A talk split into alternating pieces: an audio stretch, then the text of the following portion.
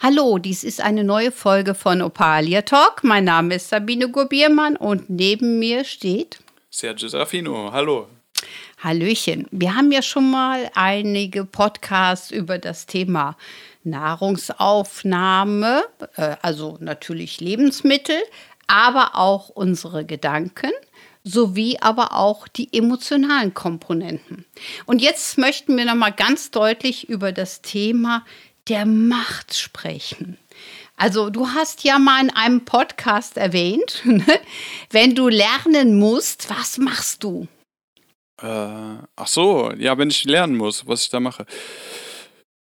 Ja, dann muss man sich halt vorbereiten, äh, fokussieren auf das Thema und man muss vor allem auch offen sein schon wenn man nicht dafür geöffnet ist fürs Lernen, dann ist auch immer ein bisschen schwieriger. Also man muss da schon ein bisschen, ähm, ich sag mal, die Bereitschaft, also man muss Bereitschaft mitbringen. Ge genau, da sind wir in einem ganz wichtigen Punkt, weil nämlich letztendlich ist es tatsächlich so, ich muss es wollen.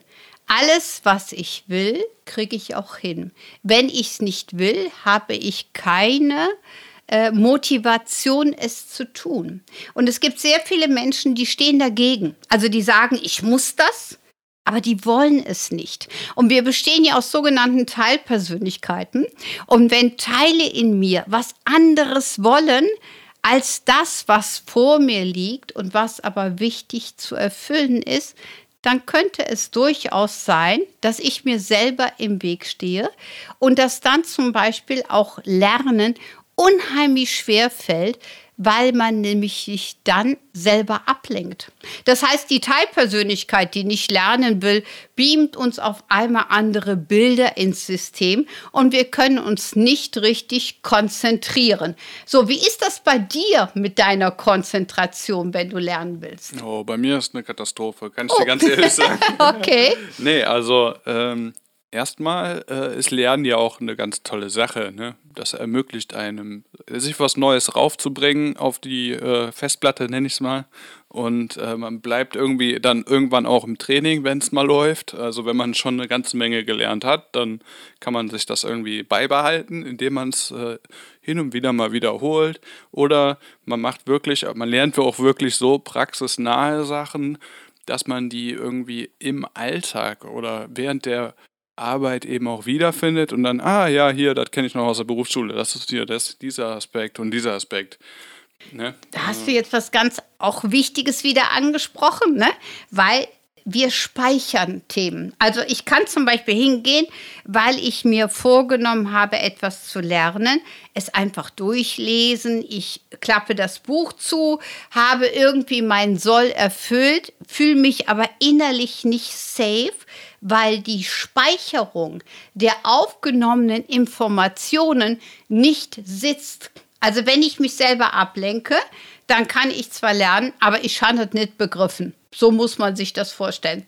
So und, äh, ne, und deswegen ist es halt wichtig, wenn man in der Lehrphase, Lernphase ist, dass man sich Modalitäten aussucht, die sinnvoll sind und die man einsetzen kann, damit man weiß, wie man es umsetzt. Es gibt zum Beispiel Menschen, die kommen unheimlich gut über verbale Lernthemen weiter. Ja, denen rate ich zum Beispiel, wenn die was lernen müssen, dann sage ich dann, lerne das. Zum Beispiel 20 Minuten ist immer ein guter Rhythmus, um danach wieder eine kurze Pause zu machen. Und dann sprichst du dir das Ergebnis beispielsweise aufs Handy. Und dann kannst du das immer wieder abhören, ob das beim Spülen ist oder bei anderen Begebenheiten. Dann hörst du deine Stimme nochmal und die Speicherung ist dann wirklich vorhanden und speichert auch ab. Andersrum gibt es wirklich Menschen, die lernen von den Büchern klack, klack, klack, verstehen, worum es geht, kriegen riesige Aha-Aspekte und das Ding sitzt. Wie ist das ja. bei dir?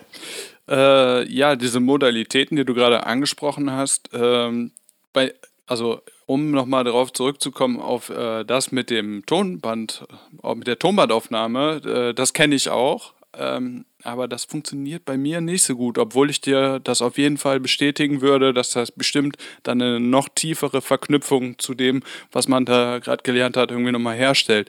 Aber bei mir, also mein Favorit, das wäre, das habe ich auch während einer Weiterbildung tatsächlich gelernt ähm, oder kennengelernt. Das ist äh, dieses, ich glaube, die Pädagogen nennen das, glaube ich, ähm, warte mal, wie war das nochmal? Und zwar, ja, die Pädagogen, die nennen das selbsterkennendes Lernen, genau. Und äh, das ist so eine echt spannende Sache, weil man äh, macht das so als so in Baby Steps. Also man man man setzt sich Stück für Stück mit diesem Thema dann auseinander und äh, ja, man breitet das aus und äh, man begreift es, während man es tut. Also es ist so ein bisschen Learn by Doing, Learning by Doing auf jeden Fall und ähm, bringt einem dann der Sache näher. Das, was du gerade beschreibst, ist eigentlich wieder eine Lernkomponente über Körper, Seele, Geist. Das heißt zum Beispiel, viele Menschen, äh, die müssen sich das aufmalen, äh, irgendwo materialisieren, bildlich vorstellen. Und es ist tatsächlich so, äh, wenn ich jetzt in die Zahnmedizin eingleiten würde, was ja nicht mein Steckenpferd ist, ne, dann würde ich erstmal böhmische Dörfer verstehen. Das heißt, es ist ja immer so, wir kriegen Step by Step by Step Dinge beigebracht und können uns dann vertiefen. Ne, das ist genauso, ich bin Buchautorin. Ähm, das heißt, ich habe mir auch noch mal viel dazu beibringen müssen, wie wird ein Buch auch aufgebaut, was ist wichtig. Äh, ich sage mal so, ähm, ich habe ein Thema, das schreibe ich erstmal runter dann wird das überarbeitet, auch aus der Perspektive des Lesers. Da kommen da ganz viele Erklärungen noch dazu. Und dann wird es nochmal überarbeitet und schön geschliffen. Und eigentlich ist alles das, was wir tun, gleich. Das ist genauso, wenn wir jetzt kochen, dann holen wir uns, wir kennen die Grundbasis, wir wissen, wir können kochen, äh, wir holen uns Informationen dazu, wir sind eigenkreativ, äh, bringen unser eigenes Konzept mit rein, ähm, kochen das probieren das, beim nächsten Mal würden wir es vielleicht noch verbessern. Und so leben wir auch. Das heißt, wir bauen alles aufeinander auf. So, wenn wir natürlich etwas gelernt haben, was wir irgendwann gar nicht mehr brauchen, dann legen wir es auch beiseite. Aber im Endeffekt sind die Sachen, die in uns sitzen, jederzeit abrufbar.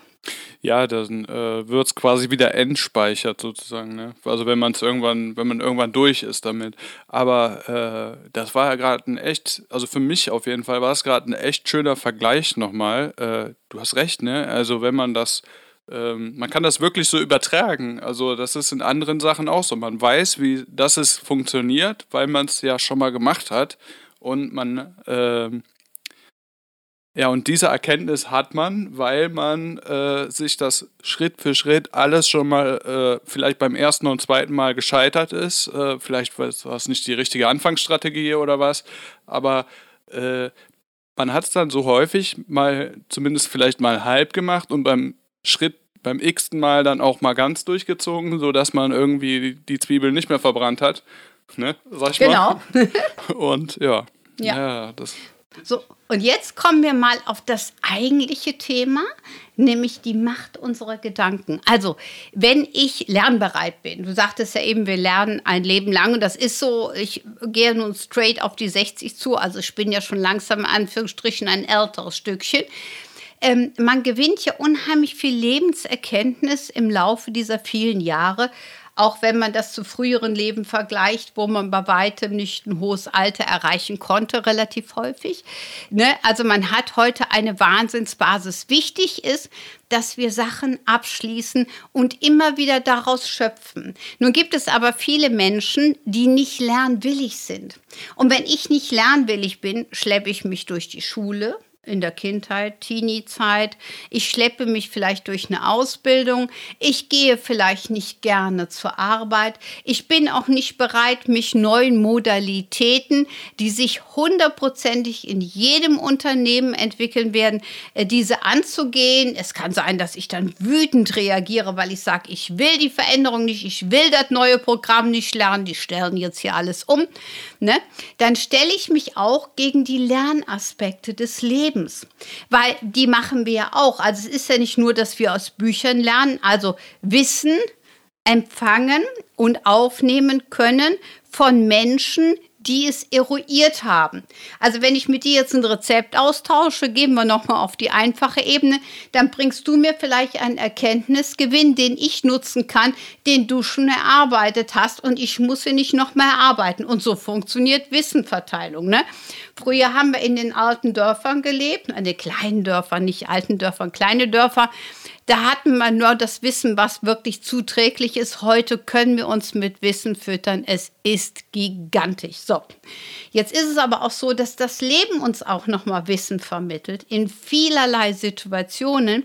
Und das Wichtige ist auch, dass wir dieses Wissen aufnehmen, was manchmal vielleicht auch mit Erkenntnisschmerz zusammenhängt, vielleicht auch mit ein paar Tränen, vielleicht auch mit einer Unsicherheit, aber dass wir auf jeden Fall den Oberbegriff immer vor Augen halten, dass wir lernen.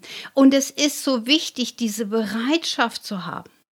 Ja, wir lernen ja nicht nur aus Ausbildungsprinzipien, sondern das ganze Leben beschert uns ja Lernmöglichkeiten. Ja, auf jeden Fall. Ähm, auch dass du, was du da gerade beschrieben hast, äh, dass man das dann vielleicht falsch gewichtet, äh, wenn man das irgendwie, ja, du hast es gerade zum Beispiel mit dem äh, ungewollten Programm, was da wieder was Neues ist in der Firma, hat man vielleicht am Anfang noch keinen Bock drauf. Ähm, damit hast du es ja eingeführt und da äh, hat man natürlich dann, also ich fand jetzt gerade den Aspekt interessant, dass du gesagt hast, äh, dass man dann das falsch gewichtet und man dann immer weiter zumacht irgendwie äh, eigentlich, also so auf lange Sicht betrachtet, dem Lernen oder dem Neuen gegenüber, ne? dass man sich sagt, äh, ähm, nee, das ist schon wieder eine Veränderung, ich will keine Veränderung, aber man sollte auf jeden Fall diese Vorbehalte äh, vielleicht durch vielleicht kann man es ja auch durch Vorteile, Nachteile äh, gewichten, ne? weil alles hat ja seine Nachteile, aber es hat auch Vorteile. Ne? Also ich finde immer, alles hat Vorteile. Ne? Ja. Auch wenn ich jetzt älter werde und ich habe äh, früher anderen zugehört, die dann gesagt haben, ja, jetzt klappern langsam die Knochen. Ja, ja, das ist halt so. Ne? Aber wir erleben ja unheimlich viel. Und wenn ich mir das wirklich vor Augen führe, das ist die Macht meiner Gedanken und sage, ja, ich schaue es mir an und ich bin stolz auf mich, dass ich das gemeistert habe dann habe ich eine ganz andere Perspektive. Viele Menschen verstecken aber. Dann haben die irgendwas erlebt, weil gleich auch eine partnerschaftliche Trennung und, und, und. Und sie fühlen sich nicht gut damit. Sie haben irgendwie das Gefühl, ähm, ja, man, man sieht es ihnen an, dass sie das Leben nicht gemeistert haben oder dass sie nicht gut genug sind. Viele verkaufen sich auch wesentlich höher gestellt, als sie wirklich sind, anstatt wirklich wahrhaftig zu bleiben. Und wenn ich eine falsche Perspektive zu mir habe, habe, äh, dann lebe ich in einem Ungleichgewicht und immer in der Angst, dass jemand mich werten könnte, jemand mich bewerten könnte oder auch entdecken könnte, dass ich vielleicht in Luftschlössern lebe. Achso, ich dachte, du sagst jetzt, dass man eigentlich äh, noch viel mehr zu bieten hat. aber ja, genau. So ja, natürlich, na, natürlich aber, ist, na, aber das ist auch, das ist auch gut, dass du es, ja. Ähm, aber das Thema ist ganz einfach, Menschen, die bewusst nicht zu sich stehen und auch nicht stolz auf sich sind, die leben oftmals in einem inneren Ungleichgewicht und versuchen sich nach außen anders darzustellen. Menschen, die authentisch sind, denen ist das ideal. Wenn, wenn die beim Maurer sind, dann sind die Maurer. Und wenn, wenn die auf eine äh, Party sind, äh, wo jede Menge Akademiker sind, jemand sagt, was machst du beruflich? Sagt er, ja, ich bin Maurer. Ne? Die stehen dazu. ja? Es gibt aber viele, die in der Gesellschaft, und das hat auch viel früher mit den Anzugträgern zu tun, weil früher war es ja so, der Anzugträger war natürlich jemand, der damit auch präsentierte, dass er Anzug zu tragen hat. Das heißt, dass er in einer Branche tätig ist, in der natürlich dementsprechendes Wissen, meistens auch studiertes Wissen, notwendig war. Heute kann sich jeder einen Anzug leisten, aber Anzug tragen ist ja sowieso nicht mehr ganz so in. Aber was ich einfach damit sagen will, ist, Viele Menschen haben vergessen oder, oder vergessen es auch, wirklich stolz auf sich zu sein für alles das, was sie leisten. Und für mich ist, äh, ich sag mal, der, äh, der, der, der Rechtsanwalt genauso viel wert äh, wie die Putzfrau. Es spielt keine Rolle. Hauptsache, man ist authentisch und steht zu sich und nutzt sein Wissen, mit dem man konfrontiert wurde. Weil, um das nochmal vorweg zu sagen, wenn ich aus einer Herkunftsfamilie stamme, wo alle studieren, studiert haben, ist meistens der Weg des Studiums geebnet. Das ist genauso, wenn ich aus einer Schauspielfamilie komme, ist zumeistens geebnet, dass ich zumindest so stark damit konfrontiert werde mit dem Thema der Schauspielerei, dass ich eventuell sogar diesen Weg wähle. So, wenn ich aber aus einer Familie komme, wo das nicht gefördert wird. Und das gibt es auch relativ häufig. Und das ist auch nie bös gemeint von den Eltern, sondern es ist einfach so, da muss ich mich selber definieren und ich muss immer mein komplettes Lebenswerk sehen. Ja, wie leicht oder wie schwer es hatte. Wichtig ist die Meisterschaft, dass ich stolz auf mich bin. Das ist die Macht der Gedanken und das gibt mir Kraft. Ja. Schön. Es klingt auf jeden Fall schlüssig, dass ich das macht Sinn für mich, ja. Ja, auf jeden Fall. Ähm, wie ist denn das mit deiner mit meiner Meisterschaft? Mit meiner Meisterschaft. Ja. Oh ja, die Meisterschaft äh, läuft, sag ich mal. Ne? Die Ja. Meisterschaft hält an. Also man nimmt sich Dinge vor. Man, äh, also damit beginnt es ja. Man nimmt sich etwas vor, dann guckt man, wie baut man es ein oder äh, man hat ja seine Erfahrungswerte. Äh, oh, ich habe aber eigentlich diese Woche höchstens an einem Tag, ja okay, da habe ich vielleicht drei Stunden Zeit. Da hat man ja schon mal drei Stunden in der Woche, die man sich puffern kann und äh, zeitlich puffern kann und sagen kann, okay, cool, da kann ich was machen dafür. Und das wäre ja schon mal ein erster Schritt manchmal, ne? Also ich habe jetzt mal ganz klein angefangen bei meiner Meisterschaft, aber so geht das und dann peu à peu. Man nimmt sich etwas vor, Ja. man, ähm, ja. Ja, wichtig ist die Zieldefinition. Ja. Also jeder Mensch braucht Ziele. Und wenn das Ziel ist, ich stehe morgens auf und heute mache ich nebenbei noch die Wäsche oder sonst was, ich kümmere mich um etwas. Menschen, die ziellos sind, leben in den Tag hinein und sind hundertprozentig nicht unglücklich. Weil was du eben gesagt hast, du guckst dir die Woche an, sagst, da habe ich ein Zeitfenster von drei Stunden. Damit gibst du dir selber die Form, die planerische Form, die Themen umzusetzen, die eine Wichtigkeit für dich haben. Ich persönlich sage auch immer, wir müssen alles erfüllen. Also unsere Pflichterfüllung, auch in der Arbeit, auch im Haushalt, in allem, aber auch die Pflichterfüllung unserer freien Zeit gegenüber, ja. Ähm, und äh, dann kann man sich auch richtig im Leben erfreuen. Und man sollte sich nicht schonen, sondern wirklich erkennen, wie wichtig es ist, etwas tun zu können und zu dürfen. So habe ich ja auch dich kennengelernt, dass du immer wieder ähm, ja fast so ein bisschen verbissen äh, an den Themen arbeitest. Auch gerade die Technik sind ja für mich böhmische Dörfer, sage ich ja ganz ehrlich. Meine Stärken liegen woanders. Ich bin immer froh, wenn alles funktioniert. Aber ich habe dich ja schon kennengelernt, wie stark du tatsächlich da in deinem Ehrgeiz es perfekt hinkriegen willst. Und das ist super. Du könntest auch sagen, nee, das reicht jetzt. Spaß auch. Ja, ja, das macht schon Spaß. Ähm, äh, man möchte ja auch irgendwie besser werden, ne? Und äh, ja, das ist einfach immer die höchste Messlatte. Man versucht die höchste Messlatte zu erreichen. Äh, genau. Aber das ist deine Einstellung. Das ist das, worüber wir reden, ja? Das heißt, du wirst das erst oder du wirst erst in dem Bereich Ruhe finden, wenn du sagst, da habe ich das Beste rausgeholt, was möglich ist. Und damit wirst du deine Zufriedenheit finden. Und das ist die ideale Form. Also Ziele, äh, sich selber loben, zufrieden sein mit dem Leben, vergangene Themen abschließen und den Erkenntnisgewinn nach vorne ziehen. Nicht die Wege. Mein Gott, manchmal sind wir vielleicht auch ein bisschen ungerecht, ähm, vielleicht auch äh, unzufrieden und auch launig egal. Man muss einfach mal einen Haken dahinter machen und dann nach vorne gehen. So auch mit dem Thema des erlebten Elternhauses, was gleich der nächste Podcast ist. Da geht es nämlich auch um Prägungen. Und dass wir uns Ziele definieren und diese Ziele ansteuern. Und je mehr und klarer wir mit unserer ich sag mal, Lebensplanung umgehen und die immer wieder aktuell durchleuchten, was weiß ich, jede Woche oder jeden zweiten Tag, desto besser und mehr werden wir auch in diesem Leben für uns ernten können. Okay.